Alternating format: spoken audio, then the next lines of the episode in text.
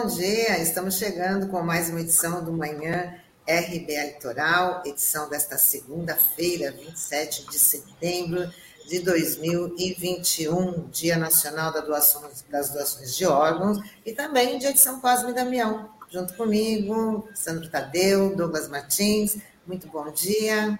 Olá, bom dia, Tânia, bom dia, Douglas, bom dia, Norberto e Taigo aqui nos nossos bastidores. E um bom dia especial a todos os internautas da RBA Litoral.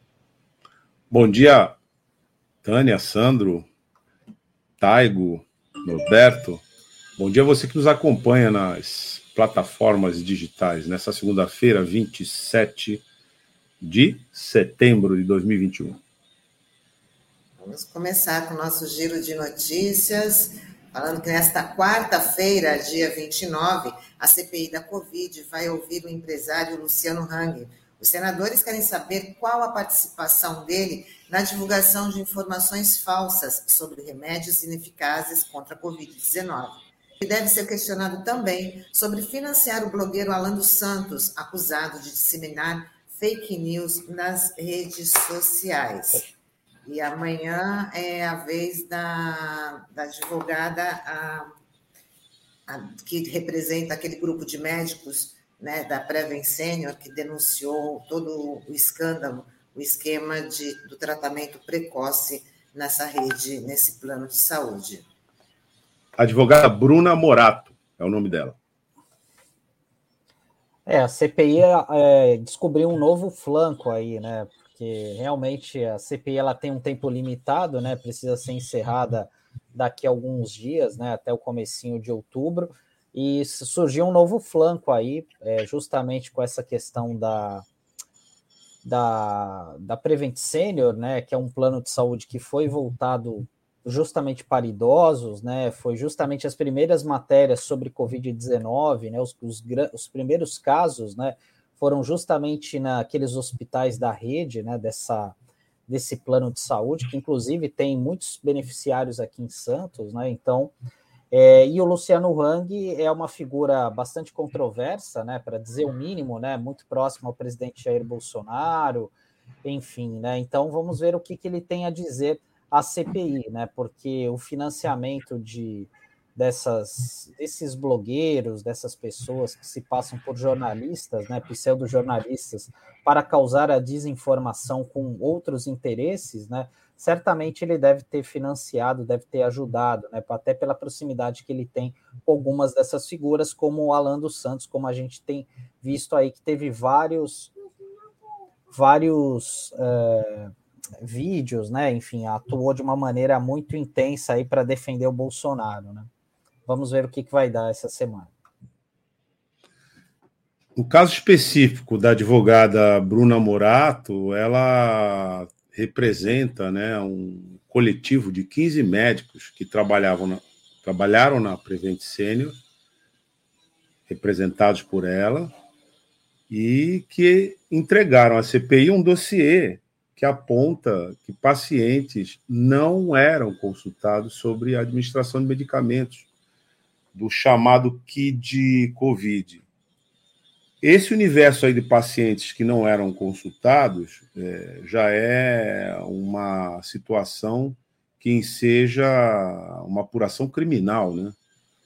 Porque um tratamento sem comprovação científica quanto à sua eficácia e com advertência de vários grupos especializados, estudiosos, pesquisadores e até instituições do parte da como como a Organização Mundial de Saúde vinham advertendo que não é só o problema da ineficácia, que esses medicamentos associados com comorbidades poderiam levar ao óbito. Agora você imagina que você está sendo é, tratado por alguém que tem uma, segue uma orientação né, e omite de você, paciente, essa informação, e aí complica a sua vida. Alguns morreram, mas também tem as sequelas. E também tem o grupo que foi é, devidamente avisado e que aderiu né, a esse tratamento e que veio é, a encontrar o óbito. Né? Tem duas celebridades nesse grupo, né? aspas aqui na celebridade, mas a notoriedade das, das figuras, né, por conta das suas vinculações, é, dão a dimensão do que foi isso. Uma é a Regina Hang, a mãe do Luciano Hang, que já se projeta desde a campanha eleitoral como um bolsonarista é, empedernido, né?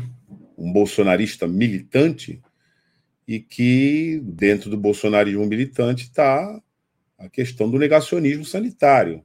Nesse caso, a mãe dele faleceu, mas também outro que vinha fazendo propaganda nessa direção, que foi o médico Anthony Wong.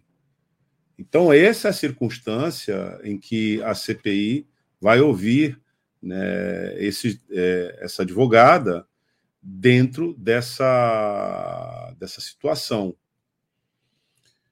que impacta a própria CPI, porque traz para o bojo da Comissão Parlamentar de Inquérito, que já está na fase da conclusão, um episódio gravíssimo, né, que é esse de promover experimentos de medicamentos sem comprovação, sem chancela e, aliás, com advertência de ineficácia por órgãos internacionais e nacionais, é, seguir em frente, né, ministrando esses medicamentos em seres humanos que vieram a morrer. Aí a gente imagina a gravidade dessa situação. Por fim, esse assunto tem vínculo com aquele gabinete paralelo que fazia uma espécie de avaliação passo a passo da crise da Covid com integrantes da relação pessoal do presidente da República, mas que não necessariamente estavam na estrutura governamental, apesar de governarem nessa pauta. É, essa é a dimensão que um depoimento dessa natureza traz nesta semana, na quarta-feira, na Comissão Parlamentar de Inquérito do Senado Federal. E dando continuidade a esse assunto, a Assembleia Legislativa de São Paulo pode criar uma CPI para investigar a atuação da Prevent Senior durante a pandemia. O objetivo é ouvir testemunhas, médicos, indiciados e outros envolvidos no caso. O requerimento é do deputado estadual Paulo Fiorilo, do Partido dos Trabalhadores. Para o pedido ser protocolado, são necessárias 32 assinaturas. É, esse é um pedido bastante importante aí que está sendo feito pela CPI, mas a gente tem que fazer aqui uma ressalva, né? Porque a, o, o, o regimento interno da Assembleia Legislativa ele é muito amarrado, porque o que acontece? Ela, as CPIs, elas não são a, abertas de acordo com a relevância do tema, mas sim por ordem de chegada. Por esse motivo, é, existe uma correria muito grande logo no início dos trabalhos da, da Assembleia Legislativa, no dia 15 de março, logo após a posse, para que os governistas acabem placando CPIs, protocolando CPIs que têm pouca ou nenhuma relevância é, prática, né? Como, por exemplo, a gente já teve uma CPI da obesidade infantil, até com participação de é, pessoas aqui da nossa região, né? Enfim. Então, por conta disso, assuntos relevantes acabam ficando em segundo, terceiro plano, né? Então, infelizmente, né, a gente acaba a gente vê uma investigação como essa que é muito importante, né, vai ficar infelizmente no final da fila, apesar da relevância do tema.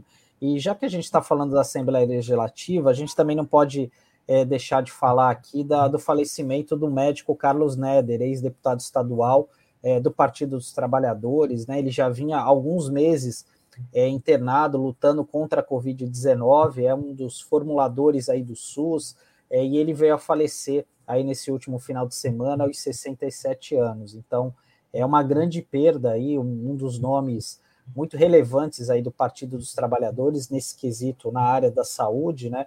E que é mais uma vítima da Covid-19 aqui no nosso país.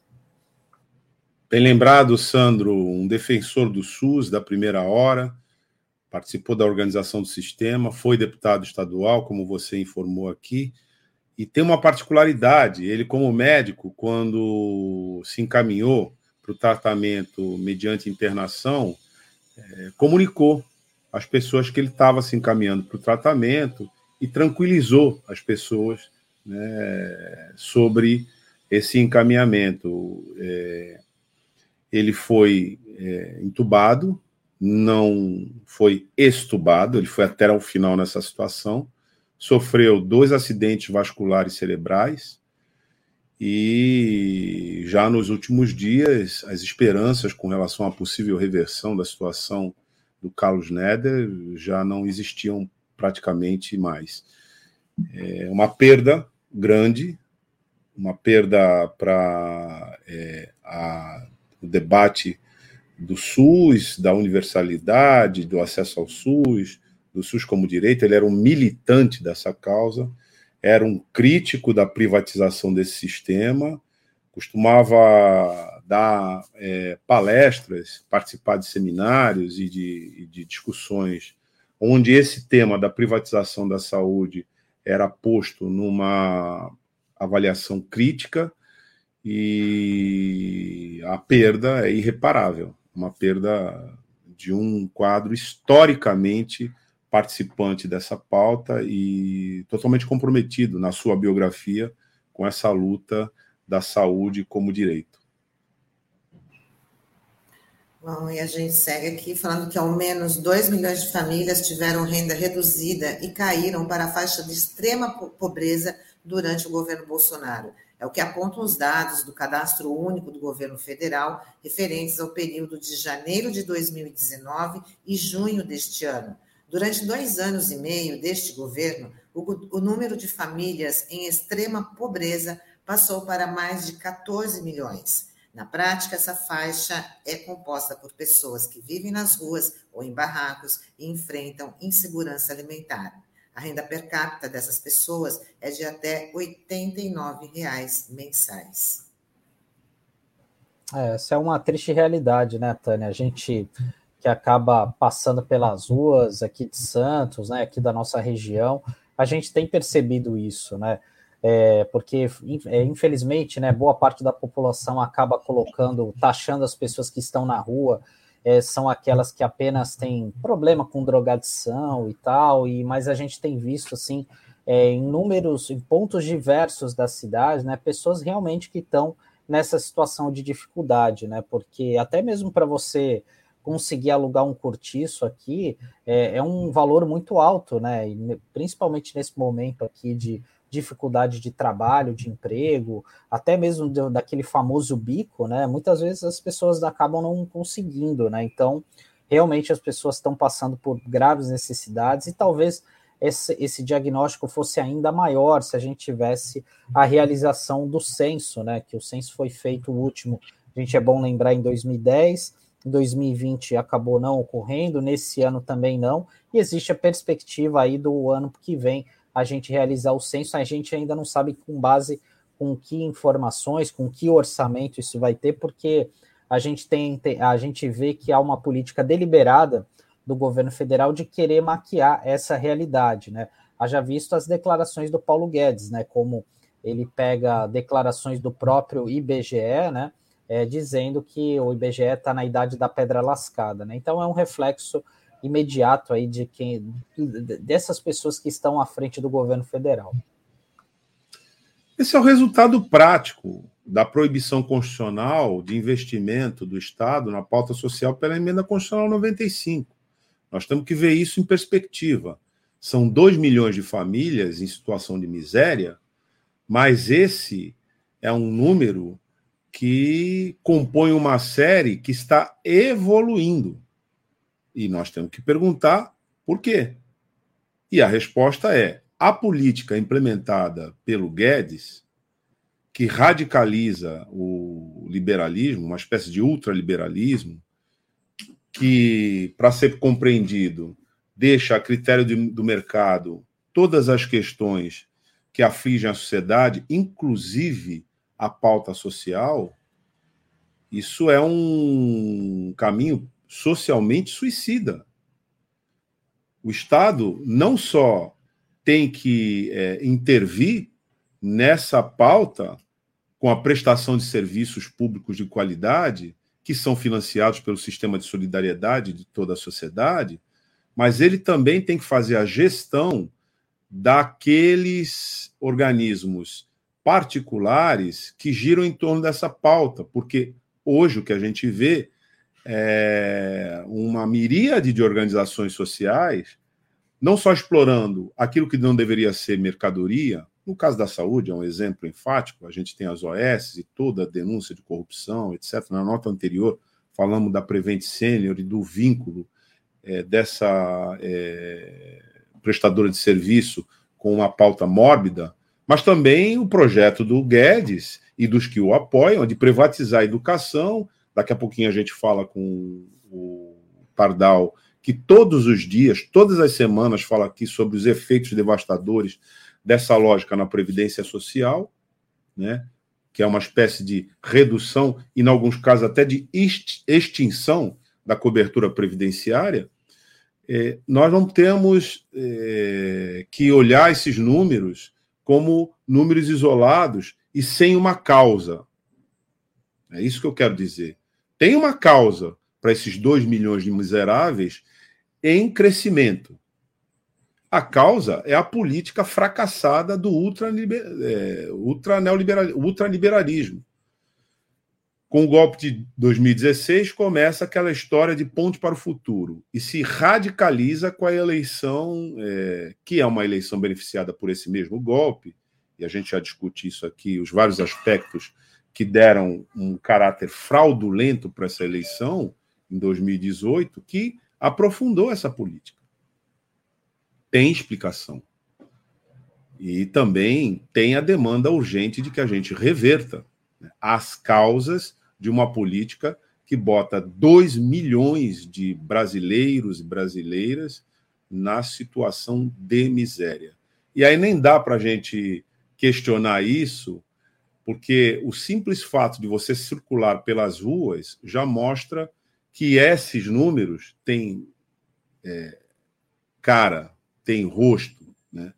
tem é, existência social real nas nossas vidas e no nosso cotidiano. Tem causa e essa causa tem que ser combatida. Essa que é a urgência. É verdade, Douglas. E para fechar nossa parte de notas de hoje, é, a gente vai lembrar aqui que a partir de hoje as pessoas entre 70 e 79 anos podem receber a terceira dose da vacina contra a Covid-19 no estado de São Paulo. Esse reforço prossegue até o dia 3 de outubro. Já no próximo dia 4, será a vez de quem tem entre 60 e 69 anos. A aplicação da terceira dose no público com mais de 90 anos começou no último dia 6. Então, aí um importante lembrete aí para os nossos internautas, né? é, sobre a questão da Covid-19, da vacinação, que é muito importante esse reforço diante de um possível aumento de casos, né, com essas novas variantes, e é uma forma de você garantir uma proteção a mais diante da Covid. Olho no calendário. Olho no calendário. Bom, chegou a hora da gente conversar com o nosso colunista Sérgio Pardal, que hoje ele vai falar para a gente sobre aposentadoria especial de quem trabalha em condições insalubres, periculosas ou penosas. Vamos embarcar o Sérgio Pardal.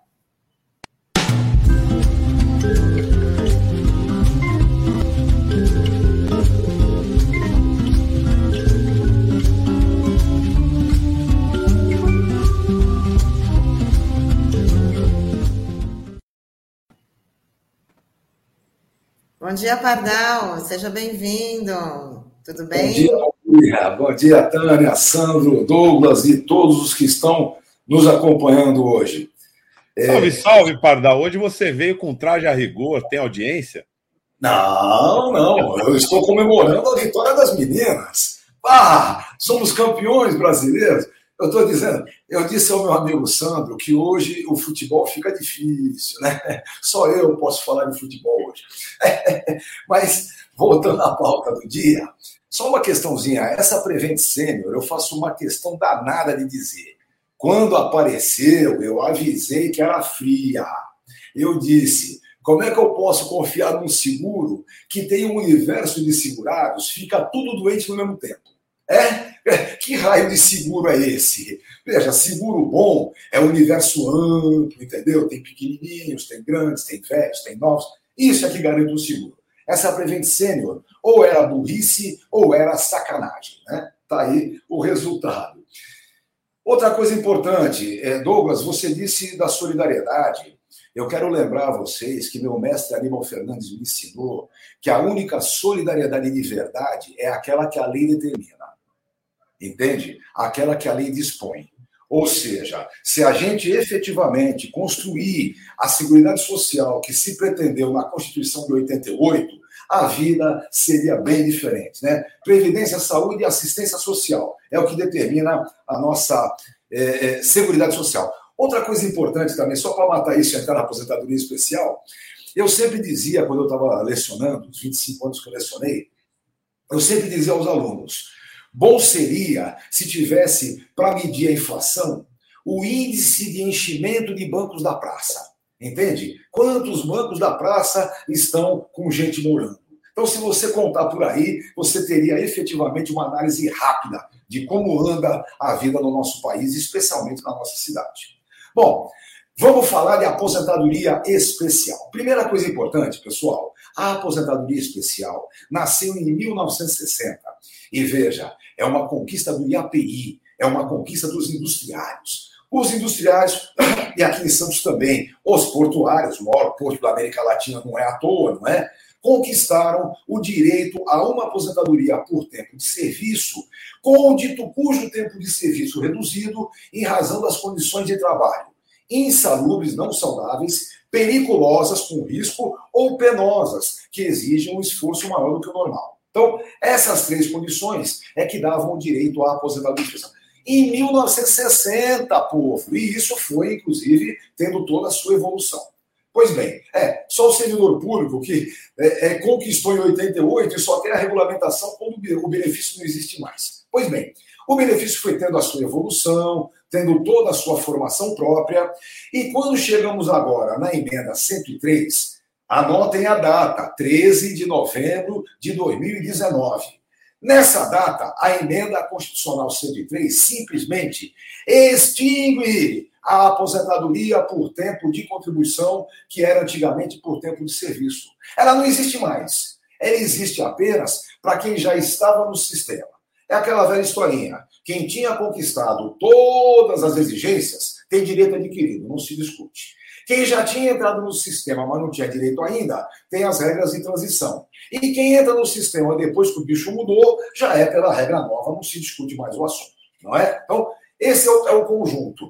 Se na aposentadoria por tempo de contribuição, para quem entra agora não existe mais, pessoal, aonde o principal some, o derivado vai junto, não é? Ou seja, a aposentadoria especial, enquanto a aposentadoria por tempo de serviço, por tempo de serviço reduzido, extinguiu-se. O que tem agora, prestem atenção, é uma aposentadoria por idade com a idade reduzida. Vamos lembrar, o único benefício voluntário que continua existindo é a aposentadoria por idade. Né? Por invalidez, não é voluntária, é sem querer. A idade é que é a aposentadoria voluntária. 65 anos para os homens e 62 anos para as mulheres. Aumentou de 60 para 62. Pois bem, a aposentadoria especial para aquele trabalhador que atua 25 anos completos em condição de saúde perigosa ou penosa, ele aposenta com 60 anos de idade. Se a condição específica dele lhe dava aposentadoria com 20 anos, quem? Mineiro de superfície aposentava com 20 anos. Então, para esse, a idade é reduzida para 58. E nos casos daquele sujeito que trabalha para aposentar com 15 anos de trabalho, mineiro de subsolo, só mineiro de subsolo tem isso. Pois bem, esse mineiro de subsolo que tem 15 anos de trabalho, para aposentar, terá que ter 55 de idade. Tá bom? Então é assim que a brincadeira anda. Agora, não é só isso, tem coisas piores. Existe uma regra de transição para aquele sujeito que já estava no sistema, mas não tinha direito ainda adquirido. Nesses casos, o que eles fizeram foi, no lugar da idade, colocar uma somatória sabe? Uma somatória, idade e tempo de contribuição. Bom, aquele sujeito que se aposentaria com 25 anos em condição insalubre, agora terá que ter, além dos 25 anos, a somatória 86. Ou seja, o tempo de serviço dele com a idade seria 86. Para quem aposentava com 20 é 76 e que para quem aposentava com 15 é 66. Não vou nem perder muito tempo nesses dois casos, que não são muito comuns. A questão principal é a aposentadoria com 25 anos, que é bem da área industrial. Eu, que sou um ex-técnico mecânico, conheço bem o que é a matéria na área. O sujeito que fica 25 anos em condição especial perde uma boa parte da sua vida. Pois bem, essa era a condição. Agora, quem já estava no sistema tem que completar esse, essa somatória. Ah, uma coisinha só. É bom lembrar que nesta somatória vale tempo comum e tempo especial. Então, por exemplo, o sujeito tem 25 anos de condição especial. Para ter a somatória 86, ele pode somar, ele soma a idade dele e pode somar tempos que eram comuns. O tempo especial, o tempo comum terá o mesmo valor, mas é a somatória. Bom, o que eu digo é o seguinte: imaginem o caso daquele sujeito que a vida inteira trabalhou em condição especial. Então, por exemplo, se ele tem 25 anos completos que começaram depois de 13 de novembro de, mil, de 2019, então ele tem que ter 60 de idade. É os 25 de trabalho com 60 de idade. Agora, na regra de transição, se ele tem 25 anos de trabalho especial e só para atingir a somatória, ele teria que ter 61 de idade. Então, sabe, as coisas são bem sem vergonhas mesmo. É bom ter clareza sobre isso. As condições especiais continuam, mas infelizmente o benefício agora é simplesmente a aposentadoria por idade com a idade reduzida. É só isso que existe. Bom, evidentemente, é, é, o trabalho dos advogados previdenciários, no caso, não vai ser facilitado, não, mas vai ter bastante.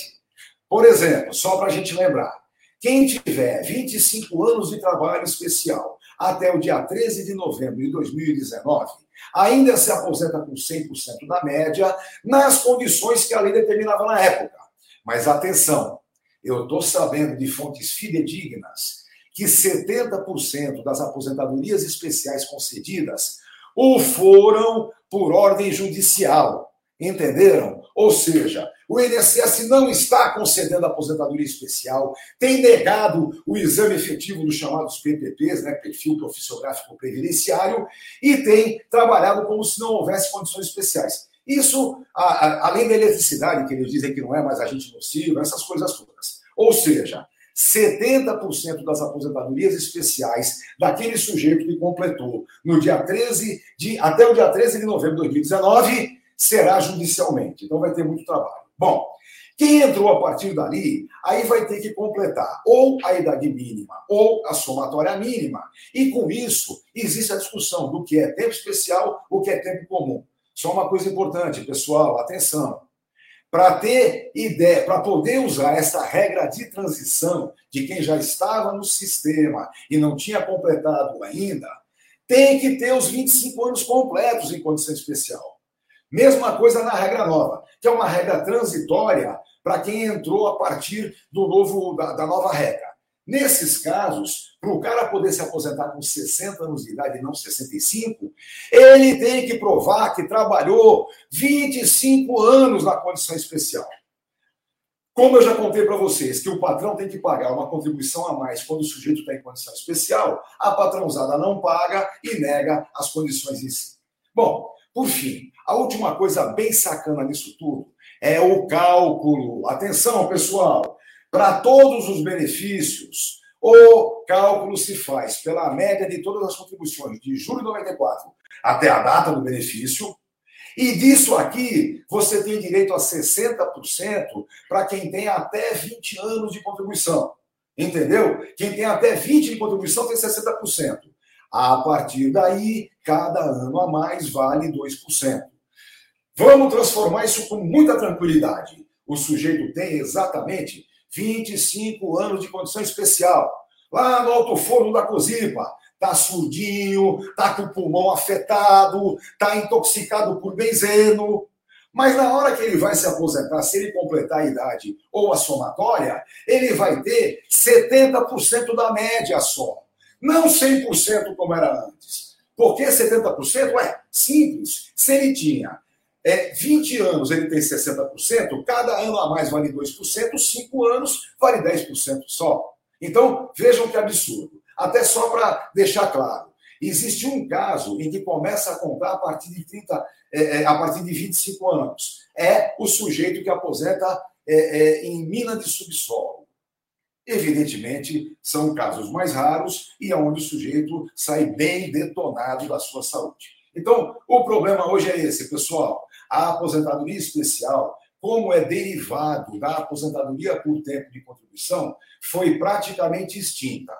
O que existe hoje é uma aposentadoria por idade com a idade reduzida em razão das condições especiais e existem regras de transição e regra transitória para quem não tinha completado o benefício até o dia 13 de novembro de 2019, promulgação da emenda. Então, esse é o ponto que nós temos aí. O problema principal é esse, né? Além de ser uma baita sacanagem para o direito do cara se aposentar, na hora do cálculo, a violência é terrível.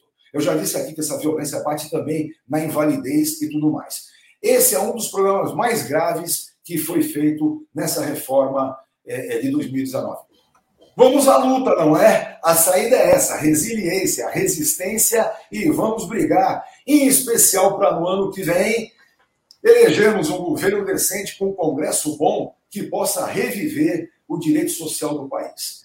É, é aquela historinha, né? Eu sempre lembro daquele grande pensador português que dizia o seguinte: para que um país tenha a sua sobrevivência civilizada, é preciso ter um sistema previdenciário né, é, é, é, de caráter contributivo, é preciso ter um sistema assistencial para a garantia de que não chega no previdenciário e é preciso também a previdência privada, para que os mais ricos possam se aposentar de verdade e gastar o seu dinheiro lá na Aparecida, essas coisas todas por ano. Então, a questão básica é essa. Vamos reconstruir o direito social no país. Esse é o, é o tópico é, do momento. Não existirá, não existirá Estado democrático de direito sem a reconstrução do direito social. Pardal, eu queria tirar uma dúvida contigo, porque já que a gente está nas vias de ter um novo, novos apagões, né? Algumas empresas lá atrás é, é, colocaram nas empresas né, geradores de energia para casos de emergência. E nesse caso, as empresas, é, os trabalhadores, até mesmo de setores administrativos, elas têm de, esses trabalhadores têm direito a uma aposentadoria especial, uma contagem diferenciada, dá direito adicional de periculosidade? Você sabe informar? Olha, Sandro, tudo dependerá de como serão feitas as chamadas perícias, tanto no caso da, da, da insalubridade e periculosidade, como no caso da aposentadoria especial. Para você ter uma ideia, na mudança que eles fizeram, eles entenderam que a periculosidade não daria mais direito especial. Trabalhar com eletricidade, por exemplo, é um caso de periculosidade e não de insalubridade. Logo, o INSS entendeu que não dava mais direito. Os tribunais não entendem assim. Vejam bem, o que está escrito na lei hoje, com todas as mudanças, é o cara que está exposto aos agentes nocivos à sua saúde. O que é nocivo à saúde? É só o insalubre ou também o periculoso? Correr risco é ou não é um risco à saúde? E isso entra em toda a ideia do sistema de eletricidade, seja pelo sistema solar, seja pelo que existe hoje. A eletricidade acima de 50 volts, sem dúvida alguma, é periculoso e dá direito especial. Assim dizem, inclusive, os tribunais. O problema, Sandro, é que nesse rebubu todo, num certo momento, a aposentadoria especial vai depender de idade mínima. E aí a coisa vai mudar de figura dependendo da idade mínima, muito menos gente vai brigar. Imagina, primeiro, você tem que provar 25 anos é, de exposição para aposentar com 60 de idade e não com 65. Segundo, na hora do cálculo, se você não alcançou 40 anos de contribuição, o seu cálculo não alcança 100% da sua média. Então, é, o bicho vai pegar de várias formas. Né?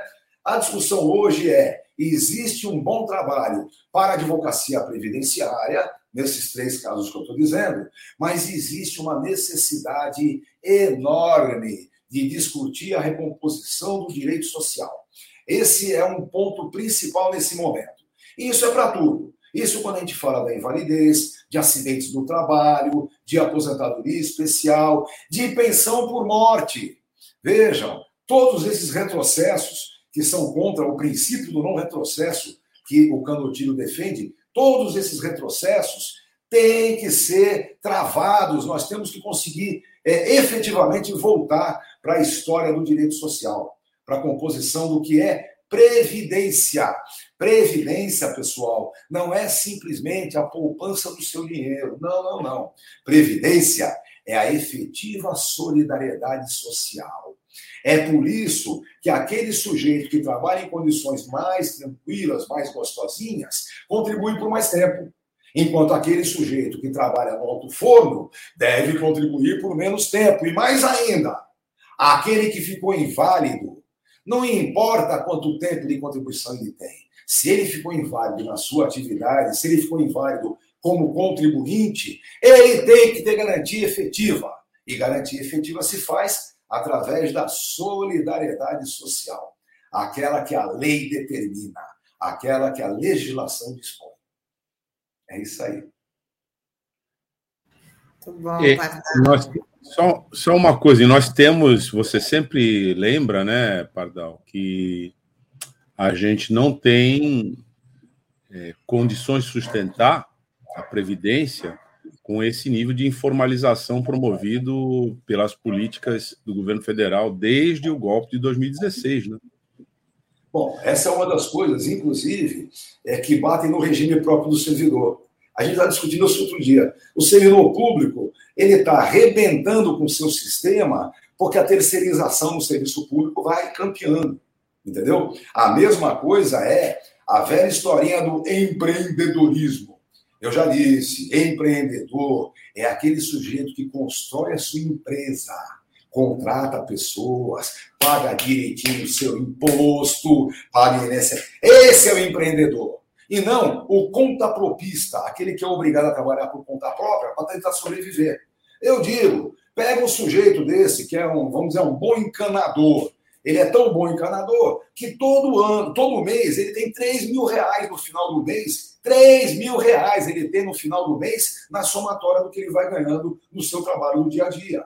Eu quero que qualquer um de vocês convença esse peão a pegar dos 3 mil que ele ganha e pagar 600 pau, que é os 20% para o INSS. Hã? Sabe o que ele vai dizer para vocês? Ele vai dizer: não vai dar, eu tenho que decidir se eu janto ou se eu pago INSS. E ele vai preferir jantar, claro, né? Então, sabe, o, o, o grande problema da Previdência hoje é a falta de contrato formal contrato de emprego, contrato de prestação de serviço, esse mesmo, que o sujeito não tem décimo terceiro e os campal, mas que a empresa, além de pagar 20%, é obrigada a descontar dele a sua contribuição previdenciária. Isso é a garantia efetiva. Lembrem-se sempre, nós temos é, um, um seguro social que tem a base do seguro alemão. Ele é contributivo, mediante contribuição, e é compulsório. Está trabalhando, meu filho, tem que participar. Essa compulsoriedade, mediante contributividade, é que garante a solidariedade social que a lei determina. Isso é o ponto principal. Então, enquanto esses imbecis ficarem trabalhando é, é, no contrapropismo, cada um que se vire como quiser, esses pilantras de Paulo Guedes e Companhia Limitada, que ficam inventando mentiras sobre isso, não tem sistema previdenciário que aguente. Não tem.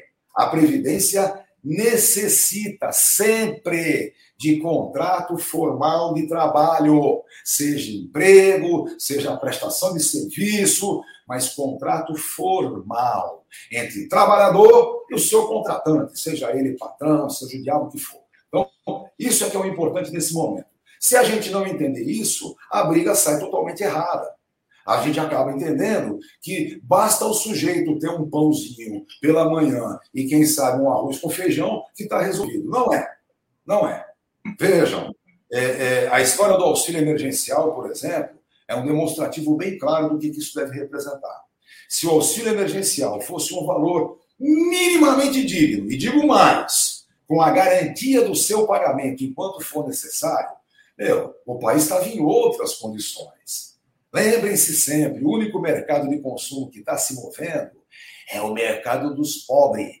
É, os ricos estão guardando o seu dinheiro. Quem está gastando é quem precisa comer, é quem precisa vestir uma roupinha, é quem tem que pagar água, luz. É o pobre, é que está pondo dinheiro para circular no mercado. Portanto, deveriam dar um jeito para botar dinheiro para circular, né? E não essa palhaçada que esse desgoverno tem feito até hoje. Esse é o grande problema, é o desgoverno. Né? Já imaginaram, só, só para pensar, já imaginaram o que seria o Brasil um governo decente? Já imaginaram um governo com dignidade hoje nesse país? Nós seríamos o marco mundial do combate à pandemia, tá bom? Estaríamos socorrendo a América Latina inteira. Em vez disso, temos um desgoverno que vai lá falar na ONU e fazer todo mundo passar vergonha. Nunca vi uma vergonha tão grande como esse monte de mentira que o cara falou lá. Que coisa horrorosa, viu? Olha, se fosse uma comédia, era legal. Eu ia morrer de rir, mas não era uma comédia, era de verdade. Uma tragédia. Pardal, obrigadão, viu? A gente Estamos deseja juntos. aí uma ótima semana. Para todos vocês, até segunda-feira que vem. Valeu, valeu. Boa semana, Pardal. Até segunda-feira que vem. Até segunda. Tchau, tchau. Bem, nós é, vamos prosseguir aqui nosso Manhã RBA Litoral, o, conversando com o pastor Ariovaldo Ramos, ele que é coordenador da Frente de Evangélicos pelo Estado de Direito. Agora você vai acompanhar a nossa entrevista com o pastor Ariovaldo Ramos. Vamos chamá-lo.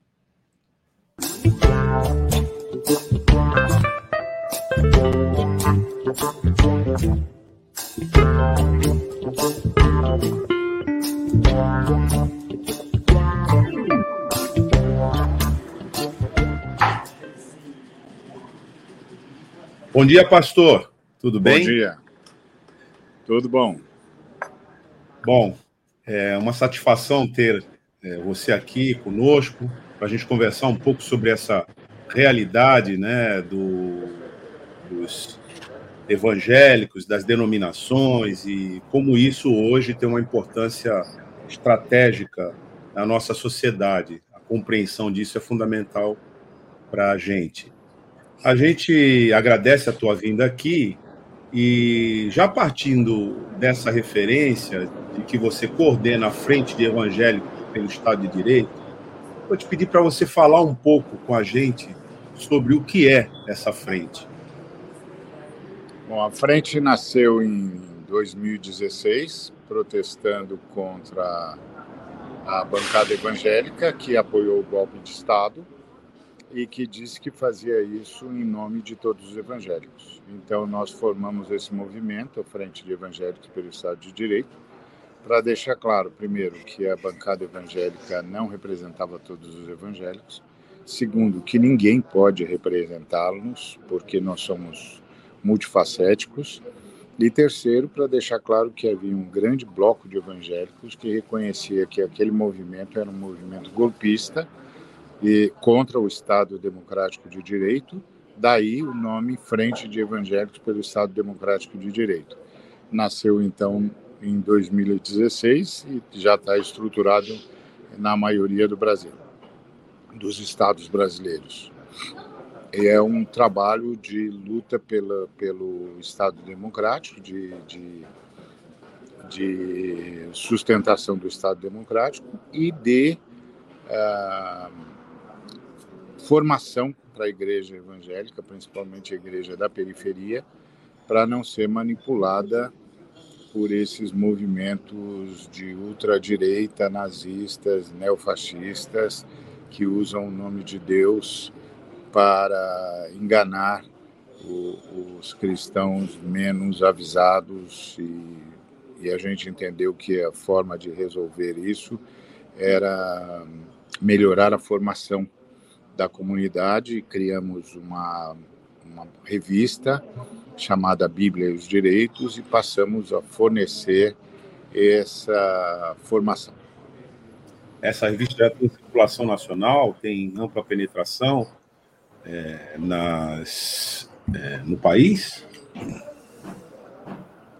Sim, nós estamos organizados em 18 estados brasileiros, e com núcleos em 18 estados brasileiros, 10 bastante ativos, 8 volta e meia tem, tem inflexões para mais ou para menos, mas estamos em 18 estados brasileiros. Pastor, é... sim, Sandro. Não, pode ir, pode ir, Douglas. Eu ia fazer uma pergunta aqui, ainda introdutória, para a gente se localizar bem no tema, que é a seguinte: a gente assiste né, pelas redes abertas e também pela mídia uma presença muito forte das denominações religiosas que tem, pelo menos no nosso imaginário, um amplo domínio né, da fé evangélica. O pastor acaba de dizer que é uma realidade muito complexa que a gente precisa entender. Mas, ao mesmo tempo, a gente vê é, nas periferias das cidades é, várias outras igrejas, templos, que aparentemente, para quem não acompanha essa realidade, estariam conectados a essas grandes denominações. E aí a minha pergunta para o pastor é se é isso mesmo, ou se a gente tem nessa difusão de templos é, particularmente na periferia das grandes cidades, uma outra dinâmica que não seja essa do vínculo às grandes denominações? A maioria das igrejas evangélicas hoje são independentes. Há grandes denominações, como as Assembleias de Deus, são duas grandes convenções e, e denominacionalmente é a que contém maior número de fiéis. Mas as, a maioria dos evangélicos agora fazem parte das igrejas independentes, que são edições únicas e que são as que estão espalhadas pela periferia. Então, esse grupo, demograficamente, é maior do que o conjunto das denominações. Então, se houver censo, é? se o governo finalmente decidir que haja censo, o censo vai demonstrar isso que a maioria dos evangélicos agora faz parte dessas comunidades independentes, de edições únicas e que se multiplicam, principalmente nas periferias das grandes cidades, uh, do, do, das grandes capitais. Pastor, é, bom dia, uma satisfação estar recebendo o senhor aqui. É, inicialmente, quando os primeiros evangélicos chegaram ao Congresso Nacional, ali havia uma pauta muito clara que era uma luta em busca daquelas concessões de rádio e TV, né? O que hoje acabou de, de uma certa forma se consolidando aí e até alguns grupos acabam até comprando essas concessões. É pela bancada evangélica que está lá hoje no Congresso, quais são os objetivos deles que estão lá de fato? Já mudou essa pauta? Enfim, como é que o senhor vê a atuação desses deputados que são ligados à bancada evangélica?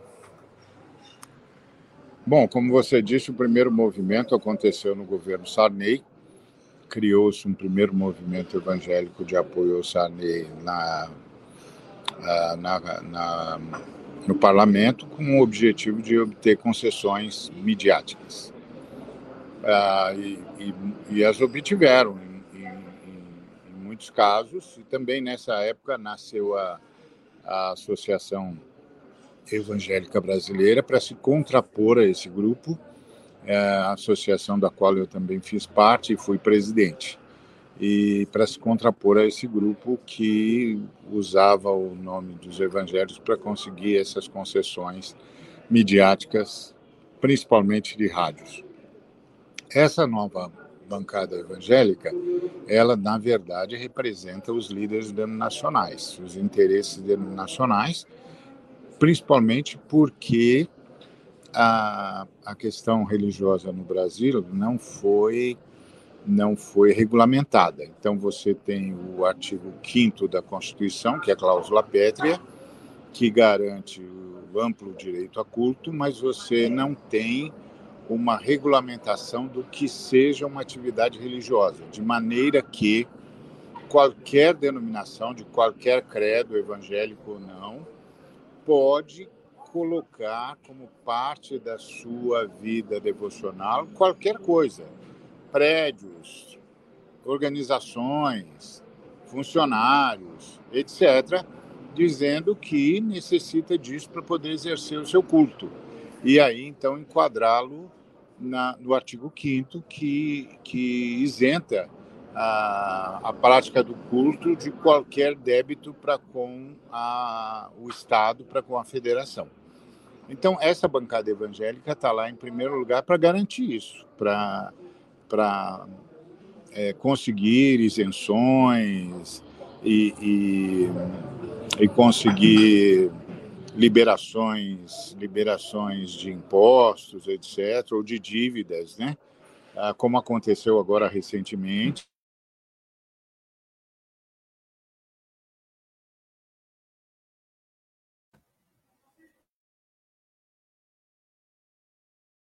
Acho que o pastor é, travou a conexão, né? Então, qualquer Opa, denominação, voltou. qualquer credo pode usar ah, um, um, o que achar que precisa para a prática do seu culto e pedir é, isenção ou anistia, porque está dentro da cláusula pétrea.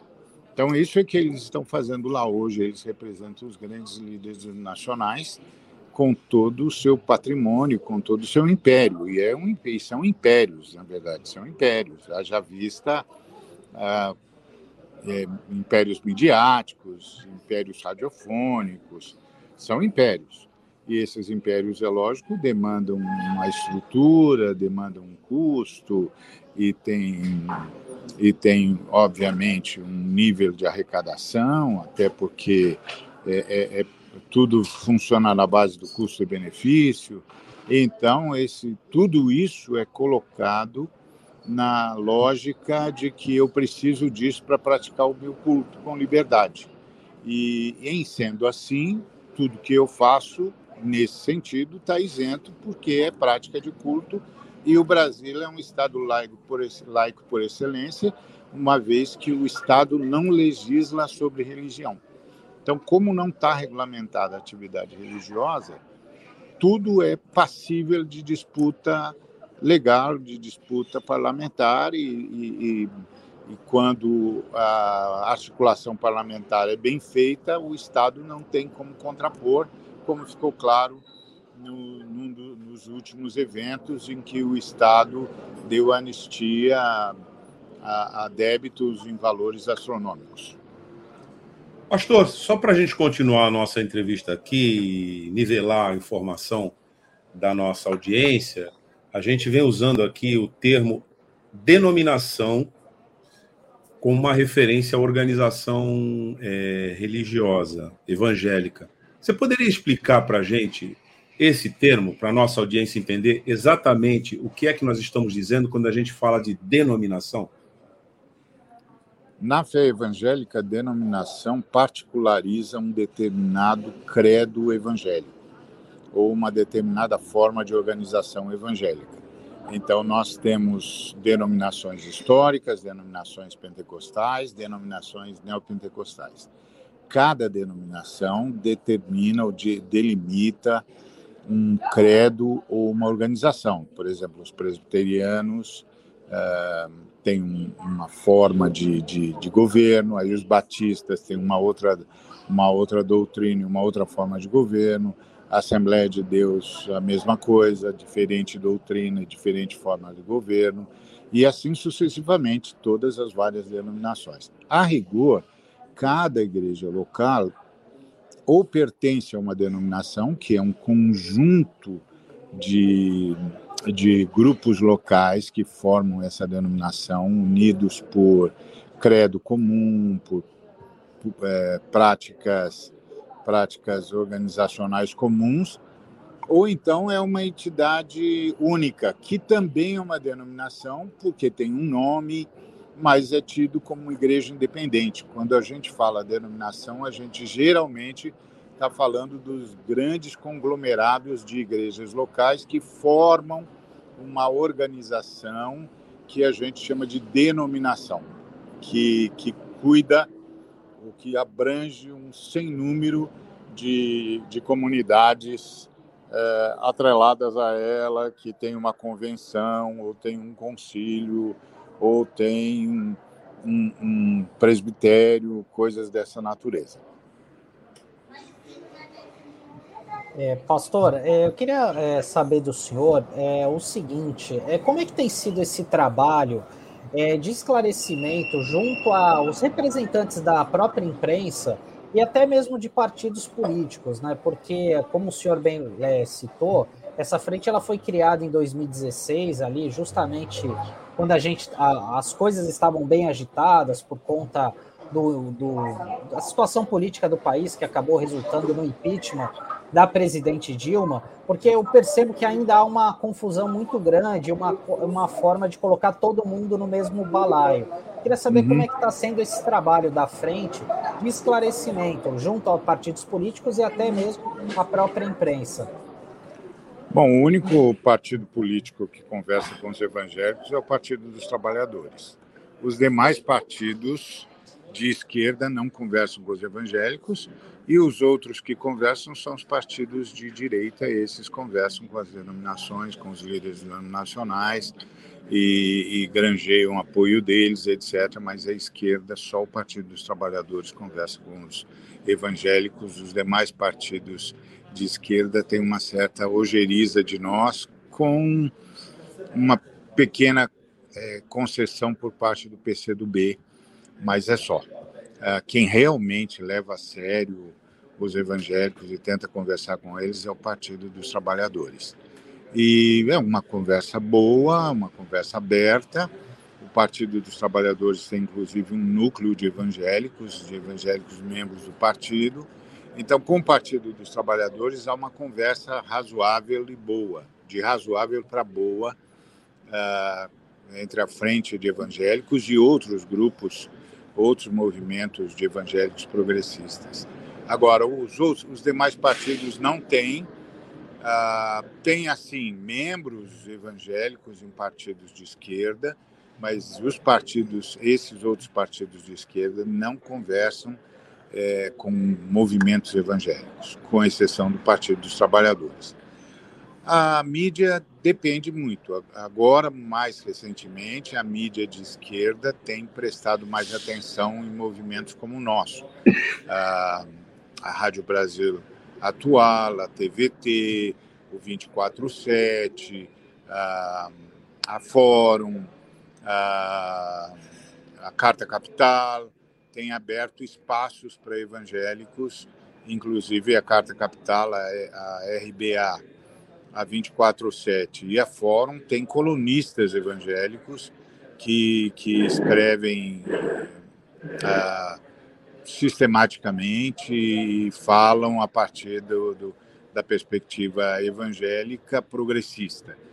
Então, a mídia de esquerda tem sido mais aberta e mais consciente de que o movimento evangélico é um movimento que aí, está dado, e não tem como fugir disso, e, e, é crescente e é bastante possível que até o final dessa década uh, os evangélicos sejam a maioria do país, então a maioria da população. Então, se, se os partidos for, forem de que de que ideologia forem, não conversarem com os evangélicos, ficarão logo logo deserdados do ponto de vista político institucional, do ponto de vista eleitoral.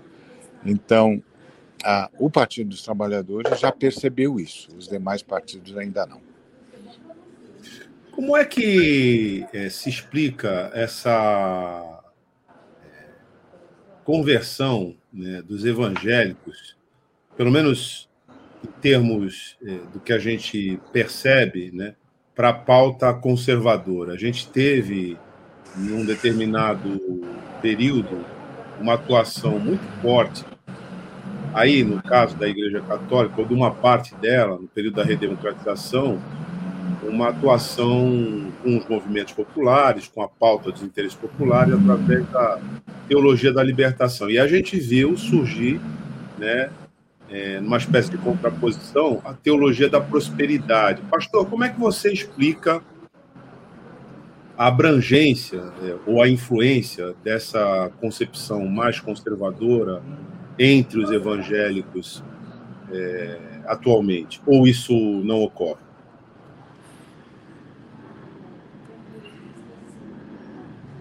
Bom, ocorre, sim. A, a, teologia da libertação, que é uma teologia que nasce em território protestante, mas migra para o território católico romano, foi sem dúvida nenhuma uma grande contribuição ah, para a conscientização das, das massas, principalmente trabalhadores e trabalhadoras, em relação à posição bíblica a favor dos pobres, ou melhor, a favor da erradicação da pobreza antes da teologia da libertação, tinha teologia, tem ainda, né?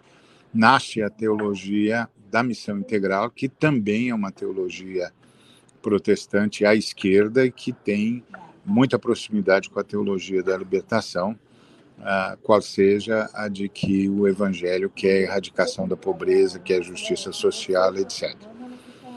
Mas, durante 30 anos, aproximadamente, a partir do, dos anos 70, a igreja estadunidense alimentou a igreja latino-americana com medo com medo do, das, das posições à esquerda, por causa do, do que traziam de notícias do, do bloco soviético, assim como da cortina de bambu, assim como dos movimentos é, revolucionários, ah, como Sendeiro Luminoso, assim como, como do que, segundo eles, acontecia em Cuba. Então, a igreja estadunidense contaminou a igreja latino-americana com um medo, um pavor da esquerda.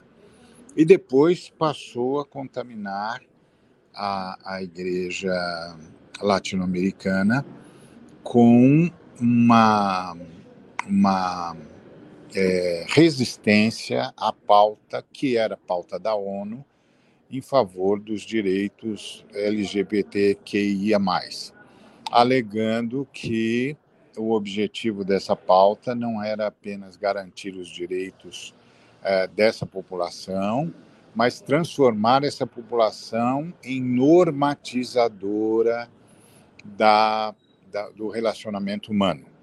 A igreja é, é, latino-americana, que é uma igreja toda ela fruto de evangelização feita pelos missionários estadunidenses, é, tomou posição ao lado destes missionários estadunidenses que representavam o lado mais conservador da igreja estadunidense, uma vez que só os, o, com raras exceções, todos os missionários estadunidenses que vieram para a América Latina fechavam com a pauta da direita estadunidense, mormente dos republicanos mais à direita. Então, a igreja latino-americana é, simplesmente ouviu-os por entender que eles falavam como um oráculo divino e eles alimentaram esse medo e depois alimentaram essa desconfiança de que o movimento eh, da ONU, que era uma pauta internacional a favor dos direitos humanos do, do, da população LGBTQIA, não era apenas uma luta por direitos, mas era uma tentativa de fazer com que essa coletividade normatizasse o relacionamento humano, determinando, portanto, o que era correto e o que era incorreto, inclusive é, promovendo o que os evangélicos acreditavam ser a erotização dos seus filhos. Por isso, a igreja latino-americana e a brasileira, com, com ênfase, foram migrando gradativamente para as posições à direita, na garantia, na tentativa de garantir os seus valores morais, os seus valores é, humanos, familiares, essa lógica da família nuclear, da família heterossexual, de haver apenas dois gêneros, masculino e feminino, e de, e de entender que isso é o, é, é o normativo, isso é que é o, o, padrão humano de multiplicação da espécie humana, de procriação, de formação de famílias, etc., etc., e que, ainda que os evangélicos entendessem, ou muitos evangélicos e a maioria entendesse uh, o direito humano da comunidade LGBTQIA+, não estava disposto a entender que essa comunidade se tornasse normatizadora do relacionamento humano. Tal como dizer uh, as crianças nascem com sexo, mas não nascem com gênero e depois elas escolhem um gênero que quiserem. Isso, na cabeça evangélica, é impensável, inconcebível. Não, não tem jeito nem de, de conversar sobre isso, não tem negociação. Então, quando a igreja entendeu que essa pauta era uma pauta abraçada pela esquerda, aí o medo que ela tinha da esquerda juntou-se ao medo que ela tinha do que ela chama de erotização ah, da, da, das crianças. De modo que ela passou a olhar para a esquerda agora, não apenas como defensora ah, dos direitos humanos da comunidade LGBTQIA, mas como apologeta do movimento da, da, do movimento LGBT como um movimento novo movimento normatizador da humanidade. Aí a igreja reagiu. E, e nós, progressistas, tentamos, fizemos das tripas coração para tentar demovê-los, para que eles não entendessem assim, para que eles compreendessem que era uma outra lógica, etc., que era a lógica dos direitos humanos, mas isso que estava andando bem por causa do governo Lula, que era um governo extremamente republicano, ah, ficou muito ruim quando a, a senadora Marta Suplicy propôs a PEC 122, que era uma PEC cujo conteúdo era bastante justo, bastante legítimo, mas na PEC, sabe Deus por quê, ela resvala, essa PEC resvala na questão religiosa. Quando a PEC resvala na questão religiosa, dando a entender que se as religiões não aceitassem, por exemplo, o casamento homoafetivo, elas seriam punidas, imediatamente a igreja evangélica em massa migrou para a direita. Migrou para a direita dizendo, ah, tá vendo? A esquerda, na verdade, faz apologia ao movimento LGBT e quer transformar o, movimento LGBT no, no, novo, na nova normatização da humanidade e nós não estamos dispostos a conviver com isso, então nós temos de tirá-los do poder de qualquer maneira. Tem alguma isso, possibilidade de reversão? Oi? Pastor, tem alguma possibilidade de reversão nesse quadro que você apresenta? Muito pequena muito pequena essa reversão. Eu imagino que se a esquerda ganhar as eleições com o, o, o Lula, é, pode haver uma chance da gente que é progressista trabalhar isso com mais, com mais calma e, e, e convencer a maioria da igreja evangélica de que o governo não tem essa pauta como normatização, uma nova normatização do relacionamento humano, mas sim a pauta que deve ter, que é a luta pelos direitos humanos, afinal de contas, a comunidade LGBTQIA+, tem sido vítima de preconceito, homofobia, tem sido assassinada, perseguida, discriminada. Então, os direitos dessa comunidade precisam ser respeitados e, e, e, precisam valer, e o Estado tem de fazê-los valer. E, e, isso é absolutamente legítimo. Agora, que isso não significa que o Estado esteja fazendo apologia a uma neonormatização humana a partir dessa comunidade, mas sim a, a, a defesa legítima, desejada dos direitos humanos. Talvez, se o Lula vencer as eleições, porque o Lula tem uma postura muito republicana e sempre teve um ótimo relacionamento com os, os evangélicos uh, de forma bastante respeitosa e bastante republicana. E tem um núcleo de evangélicos dentro do Partido dos Trabalhadores que é bastante forte e crescente.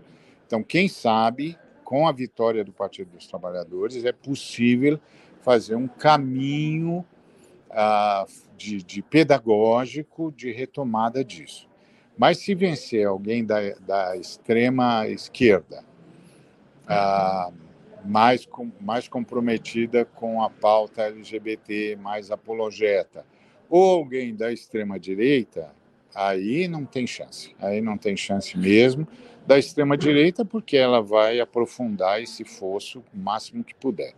E da extrema esquerda, porque tem uma verdadeira ojeriza com os evangélicos e vai, vai certamente uh, ser bastante rigoroso e vai criar problemas para os evangélicos e não vai conseguir ficar governando o Brasil mais do que um, um, um mandato, uh, porque o crescimento dos evangélicos é, é, é superlativo e, e, e, não para. Com todas as crises, não, não há nenhum movimento, não há nenhum retrocesso, pelo contrário. Então, em mais 10 anos, ah, o censo dirá que o Brasil é majoritariamente evangélico.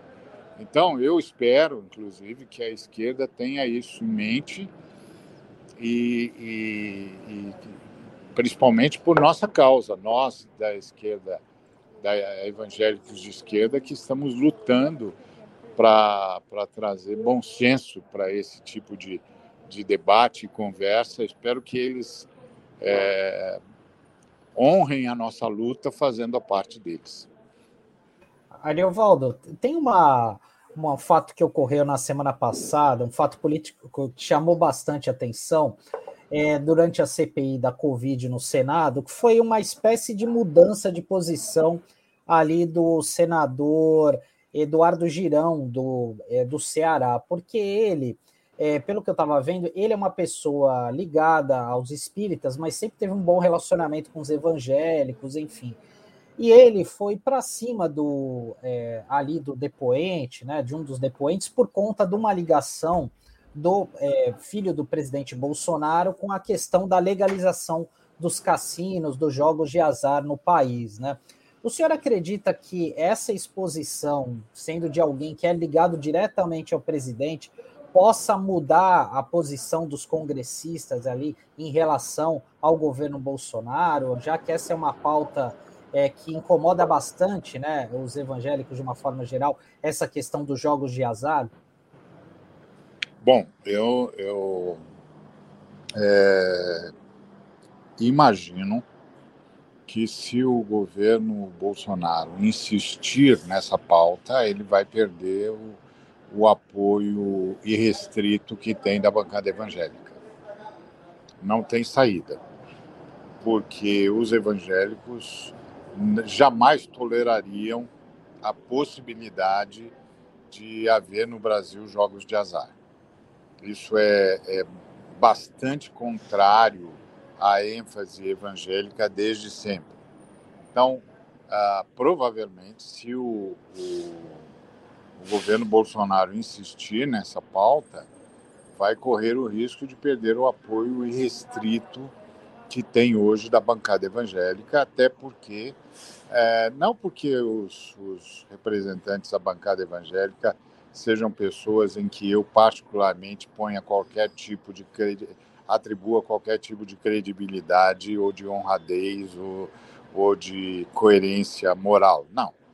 Mas porque eles sabem que perderiam as eleições se eles defendessem uma pauta como essa. Simples assim. Simples assim. Eu não tenho muito.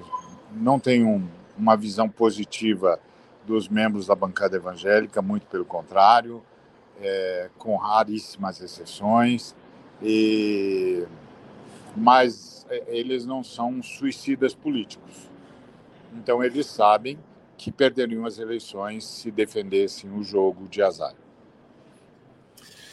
Pastor, a gente já está se encaminhando aqui para o final da nossa entrevista. Eu vou te fazer uma pergunta é, sobre a atuação internacional das igrejas evangélicas, particularmente na África, com as consequências políticas que a gente está tendo lá, queria saber da tua avaliação, inclusive em Angola, com uma proibição por parte do Estado é, de uma dessas denominações atuarem lá. E já aproveito aqui para te pedir, é, depois dessa resposta, que você passe aqui para a nossa audiência as tuas considerações finais nessa entrevista que a gente está fazendo contigo.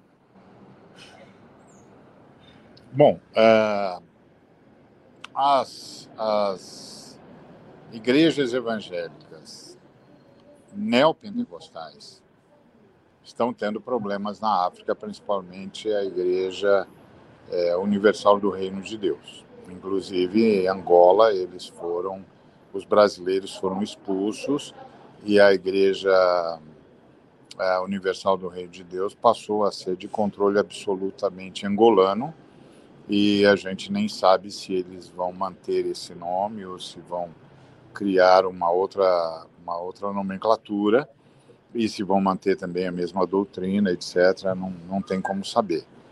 Mas a grande parte dessas dessas diferenças e, e dessas crises nascem principalmente no caso da Igreja é, Universal e outras igrejas de cunho é, neopentecostal, nasce primeiro do, do da avidez é, econômico-financeira. Essa coisa de, de transformar a, a igreja numa grande, num grande caça-níquel, né? É, e, na verdade, deixa de ser fé para ser mera, mero negócio, mero império capitalista da pior forma possível, do, o, o mais imoral e antiético possível. Uh, isso em primeiro lugar. Segundo lugar, uh, por causa do racismo. É, a grande queixa dos angolanos é o racismo dos brasileiros ah, ligados à Igreja Universal e outras, cujos pastores são majoritariamente brancos e acabaram exportando o racismo é, estrutural brasileiro para os lugares onde eles vão.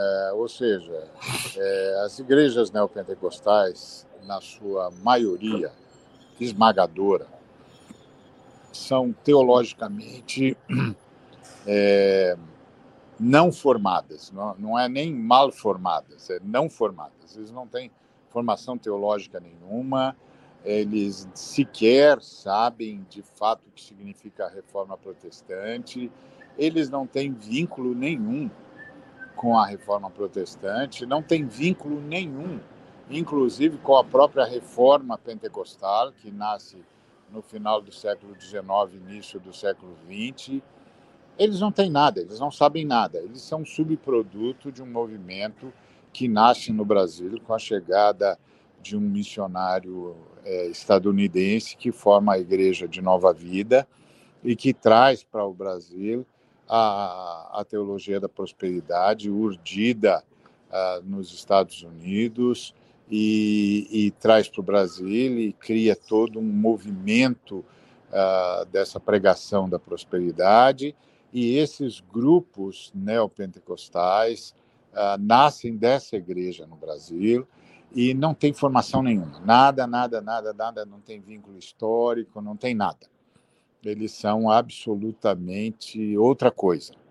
Eles são pós-evangélicos, eles são pós-protestantes, eles são outro, é um outro movimento.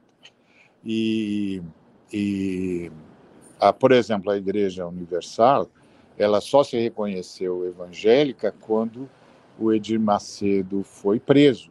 Não é? A gente suspeitou que o Edir Macedo tinha sido preso por, por, por ação de uma ordem, é, de uma das ordens ligadas à Igreja de Roma, e, e aí o, o, o Edir finalmente é, se reconheceu como evangélico e pentecostal, e aí então os demais líderes evangélicos saíram em socorro dele, com a lógica de que se fizeram isso com ele, farão conosco também, então nós temos de fazer valer a nossa, a nossa é, corporatividade, ou seja, você não põe a mão num pastor evangélico. Então, é, isso é o que aconteceu lá nos idos de 90. Até então, a Igreja é, Universal do Reino de Deus agia como uma terceira via entre o movimento evangélico e o movimento romano. É, era usava uma linguagem própria, não usava uma linguagem é, tida como evangélica. A única coisa que havia de comum entre eles e os evangélicos era o uso da Bíblia protestante e a nomenclatura de pastor, só. O resto era era uma, uma outra uma outra linguagem, inclusive. Ah, eles não diziam orar, eles diziam elevar as nossas preces e uma série de linguagens muito próprias. Só com a prisão do Edir é que, isolado, entendendo que estava enfrentando uma força é, que não dava para enfrentar sozinho, ele então é, libera os seus bispos a se proclamarem evangélicos. E então, nessa proclamação, os demais evangélicos, inclusive liderados pela própria a, a, a Associação Evangélica Brasileira, saem em socorro do Edir Macedo para tirá-lo da prisão, tendo em vista de que estava sendo desrespeitado o direito ao culto no Brasil.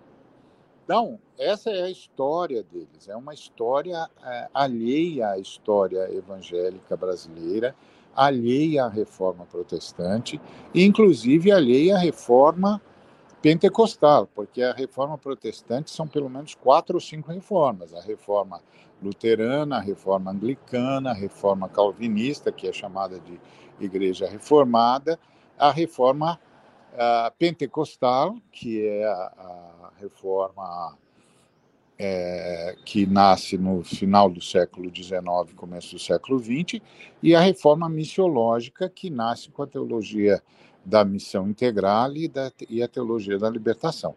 Então, são cinco reformas protestantes. Os neopentecostais não estão ligados a nenhuma delas. Nenhuma delas.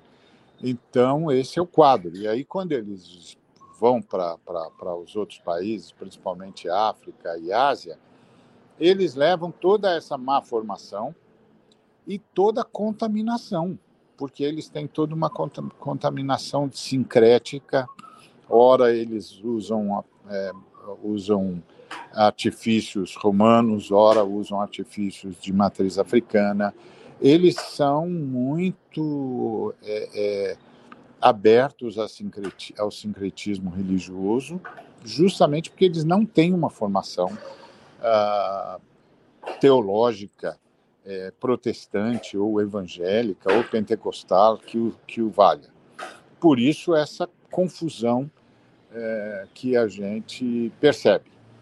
E então é isso que está acontecendo. E agora, claro, com a explosão deles em vários países do, do mundo, essa inconsistência teológica está ganhando notoriedade, porque aí eles estão começando do zero e precisam ter alguma coisa para apresentar e não tem nada a não ser toda essa prestidigitação e esse, e esse uso da fé segundo a pregação da prosperidade, que, de, que faz com que a fé deixe de ser um presente de Deus, uma convicção, uma certeza, para ser uma ferramenta para manipular Deus. É uma, um outro conceito de fé que não está presente em nenhum dos movimentos cristãos, seja ortodoxo, seja romano, seja das reformas protestantes. Então é isso. Isso é difícil de explicar e também não há, não há muita paciência num país de formação romana, não há muita paciência com a, a fragmentação protestante, com a liberdade protestante. A, a, a mídia, de modo geral, conhece o mundo romano, que é um mundo piramidal, um mundo hierárquico, um mundo onde a liberdade é bastante cerceada. Não tem muita paciência para lidar com a liberdade plena e ampla que é a liberdade das igrejas de origem protestante e origem reformada. Então, isso tudo dificulta o diálogo, dificulta a compreensão. Mas, basicamente, é isso. E eu queria deixar com os seus ouvintes, com todos os que nos ouvem, primeiro, meu agradecimento por essa oportunidade, um desejo de paz e bem para todos e todas, e a certeza de que dentro do movimento evangélico há um movimento profundamente democrático, profundamente eh, pró-justiça social, pró-liberdade de expressão e que nós continuaremos lutando por um país democrático, livre e absolutamente solidário e justo. Muito obrigado. Nada. Pastor, você fala com a gente de onde? Eu estou aqui em São Paulo. Tá, que a gente está vendo que você, quando a gente está falando, você tem que ouvir e tira o foco da, da, da, sua, da sua imagem aí. A gente agradece. É, porque eu tenho de ouvir pela saída do fone aqui, porque não está a coisa aqui perto. A gente, não estava entendendo no começo, mas depois eu, é. eu entendi que é essa dinâmica. A gente agradece a é. tua participação, é, conta com a sua seu eventual retorno aqui para a gente continuar conversando sobre esse tema que demonstra né, a, necess... a urgência, na verdade, de entendermos o que é o Brasil hoje através dessa perspectiva evangélica, né? Que é um Brasil que precisa se conhecer melhor. Então a gente agradece muito a tua entrevista, as informações que você prestou aqui para a RBA Litoral. Obrigado, pastor. Eu que agradeço, muito obrigado, tudo de bom, um bom dia. Tchau. Pastor, obrigado. Bem, é... uma entrevista, eu diria, Sandro, pedagógica, né? É, exatamente, exatamente. Aí é, tem rendeu elogios aqui, né? Fabiana Prado Pires de Oliveira, entrevista sensacional e necessária. Aí faz, até emendando no comentário dela, e esses denominadores pente, neopentecostais são receptivas, até mesmo aos chamados traficantes de Cristo, complexo de Israel, etc. Né? É, e o Marcos Roberto, emendando aqui, minha mãe saiu da Universal porque achou uma garrafa de 51 embaixo da pia, seita de perseguição política e religiosa, né? É, e essa foi até uma questão que eu fiz de perguntar ao pastor, né? Porque é, às vezes a gente tem essa mania de colocar tudo no mesmo balaio, né? E não é assim, né? A gente precisa ser justo em relação a isso, né? Porque a religião, assim como profissões, vocês têm bom profissional, mau profissional, enfim, né? E religião é a mesma coisa, né? Porque muitas vezes a pessoa acaba indo numa determinada religião e ela vai de boa fé mesmo, enfim, né? Muitas vezes acaba até obtendo conquistas, né, pessoais é, por conta desse credo, né? Então é, é, é sempre muito complicado é muito delicado a gente falar, estereotipar A, B ou C, enfim, né? Mas é, o recado aí do pastor foi muito importante, né? Para elucidar um pouco dessa questão que é bastante complexa, né? E bastante diversificada aqui no nosso país sobre é, a questão dos evangélicos, né? Então foi uma aula, realmente foi um, grande aprendizado, acho que para todos nós que, pro, principalmente aqui para os internautas que acompanham a gente. Sem dúvida. Bom, mas a gente tem aqui a participação do Donald hoje, né? Porque mais tarde a gente vai ter o Arte Bancada pela RBA Litoral e ele já está aqui conosco para falar sobre a pauta de hoje do Arte Bancada. Bom dia, Donald. Bom dia, nosso comandante Douglas. Sandro, estão me ouvindo bem? Perfeitamente. tudo, tudo certo. Ah, legal, legal. Então, como você mesmo disse, hoje é dia de arte bancada nossa bancada maravilhosa aí com o nosso maestro Marcos Conduta, nosso amigo misterioso Atila Alvarenga e nossa professora Camila Dantas. Nós vamos falar hoje sobre o Kung Fu, sua história e prática em Santos. Kung Fu aí, uma arte marcial, né? Quem não viu e quem não que tem grande referência, quem não viu os filmes do Bruce Lee, né? Então, o Kung Fu eu sou, eu sou um apreciador, desde a minha infância assisti todos os filmes do Bruce Lee e continuo assistindo e amando essa, essa modalidade. Vocês gostam do Kung Fu? Olha, Donald, o Kung Fu, é, você está citando Bruce Lee, mas teve um outro ator importante que, na minha geração, fez a cabeça da garotada, que é o David Carradine, que fez a série, né? Kung Fu na TV, que foi um sucesso mundial, a produção americana, mas com uma peculiaridade que trazia assim alusões filosóficas às, às artes marciais e encantava a garotada. Eu fui dessa geração com aqueles performances. Eu me lembro que logo na primeira primeiro um dos primeiros episódios da série, né, era, era a história de um garoto que não era chinês, mas foi adotado, né, por monges chineses e educado né, como um é, monge chinês praticante de Kung Fu num templo. Né? Então a série começava com uma, uma sequência onde um desses monges pegava uma mosca com a mão. e o garoto ficava tentando fazer aquilo e sem nenhum sucesso sugerindo o seguinte: que num determinado momento do aprendizado dele, ele ia alcançar aquilo. E o momento em que ele sai do templo e vai para o mundo, né, andando com uma mochila e uma flauta e descalço, é, ele, o momento que ele sai do templo é o momento que ele faz esse movimento e o mestre diz: Bom, agora você está pronto para ir. Essa série dos anos 70, final dos anos 70, ela foi uma febre aqui no Brasil, produziu músicas, etc. e tal.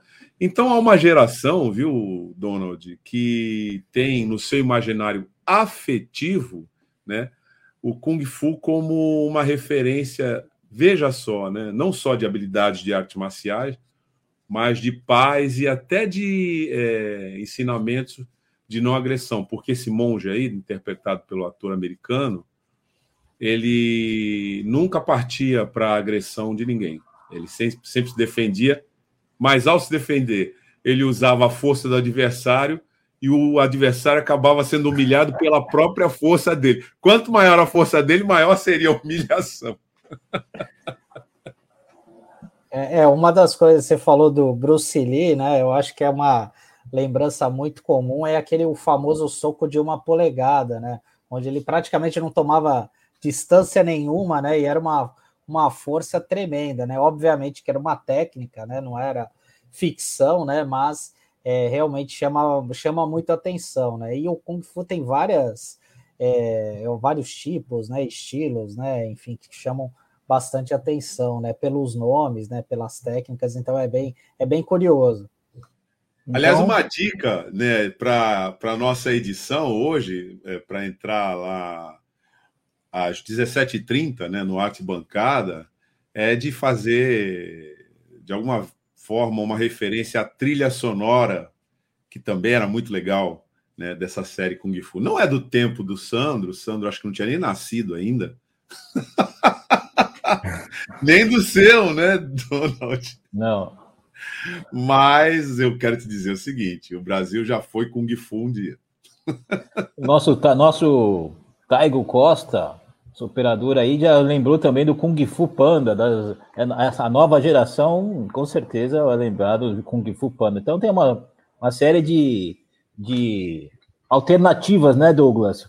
Para fazer essa edição, pode botar um pouco do Kung Fu Panda, põe um pouco do Bruce Lee, e essa que é. eu, eu, pessoalmente o, não me lembrava. O pessoal mais novo, né? Os filmes hollywoodianos, né? O Jack Chan, né? Que é o mais Jack conhecido. Chan. Jack Chan, que foi dublê, se não me engano, do Bruce Lee também, é, né? Então, é, ele tem uma.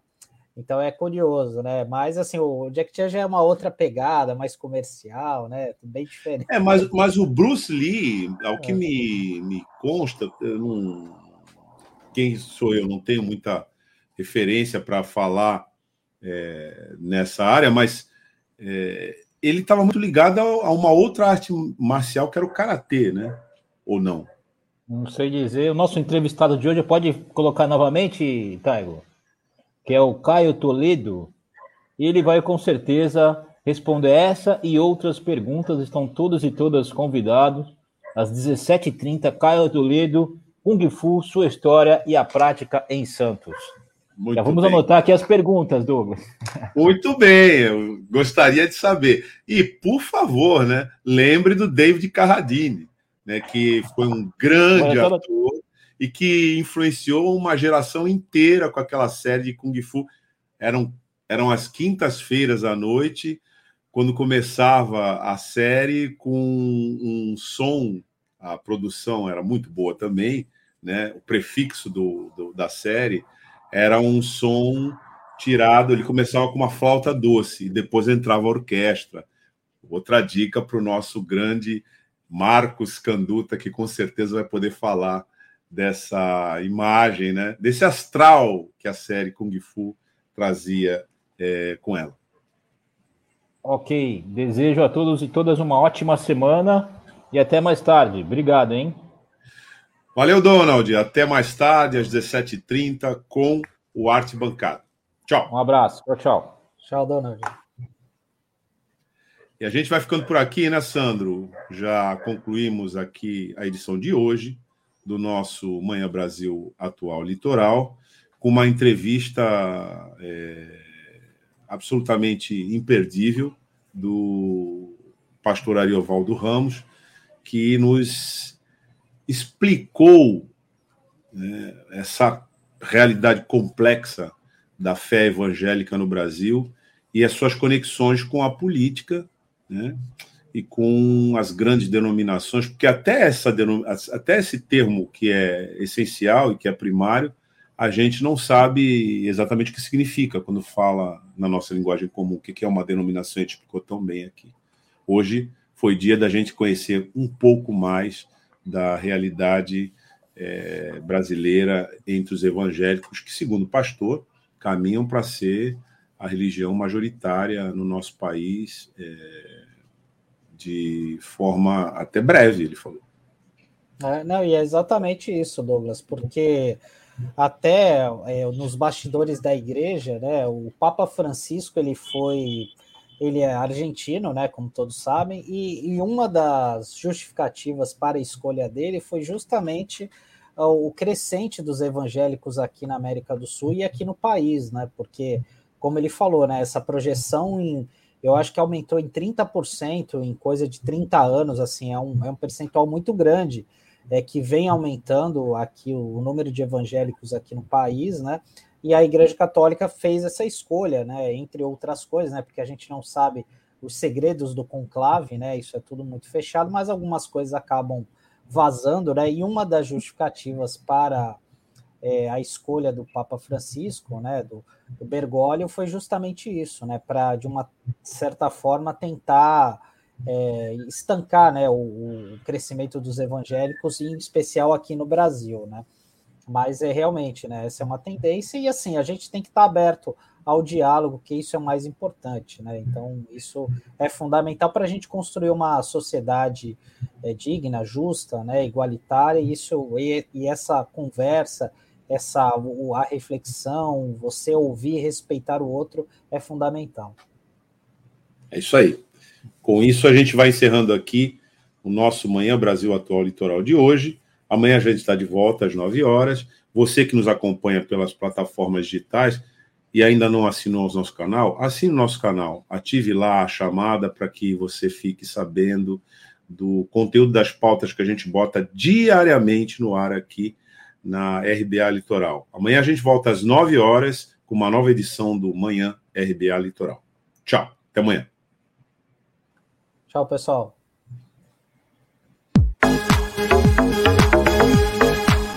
A Rádio Brasil Atual Litoral é uma realização da Fundação Setaporte, apoio cultural do Sindicato Setaporte.